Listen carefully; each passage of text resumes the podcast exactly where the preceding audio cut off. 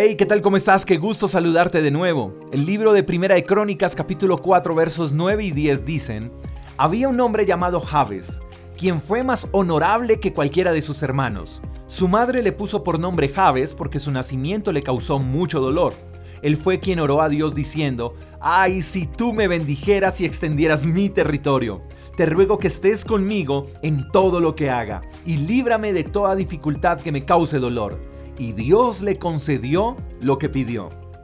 Quiero decirte algo, Dios le concedió a Javes todo lo que pidió y Dios me ha concedido también algunas cosas, no todas, porque estoy seguro que Dios no nos da todo lo que deseamos, porque en ocasiones esas cosas, aunque las podamos ver buenas, al final podrían resultar dañinas o tóxicas.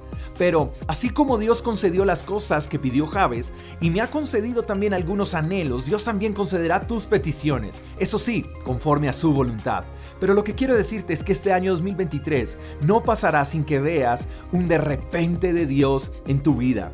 Te digo esto porque en ocasiones creemos que Dios solo puede atender las oraciones de algunos, que Dios concede las peticiones de algunos, que Dios bendice a algunos. Y Dios es Dios para todos. Él no tiene favoritos, pero sí atiende las oraciones de los íntimos, de los que le buscan y de los que confían en Él. Así que hoy tú también puedes recibir algo bueno de Dios. Quizás tú estás pidiendo lo mismo que Javes. Tú estás diciendo, ay, si tú me bendijeras y extendieras mi territorio. Te ruego que estés conmigo en todo lo que haga y líbrame de toda dificultad que me cause dolor.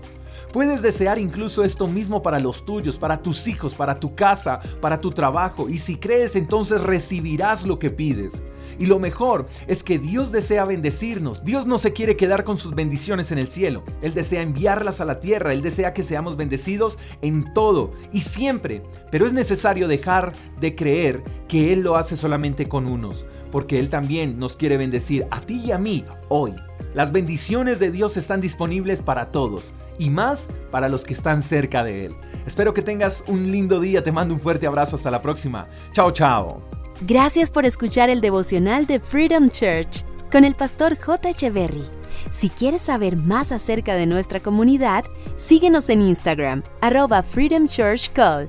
Hasta la próxima.